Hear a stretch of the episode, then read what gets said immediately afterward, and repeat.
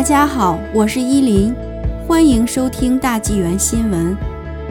抵挡来自印度的病毒涌入，加拿大或断航。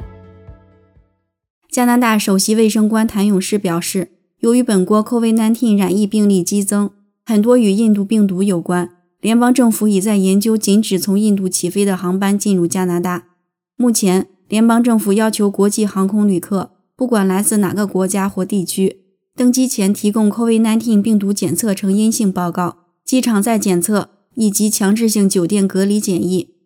加拿大将改变不针对某一个特定国家或地区的上述政策。据加通社报道，谭勇士说：“考虑到变种病毒有可能助长 COVID-19 疫情在加拿大的大规模爆发，印度可能是一个特例。”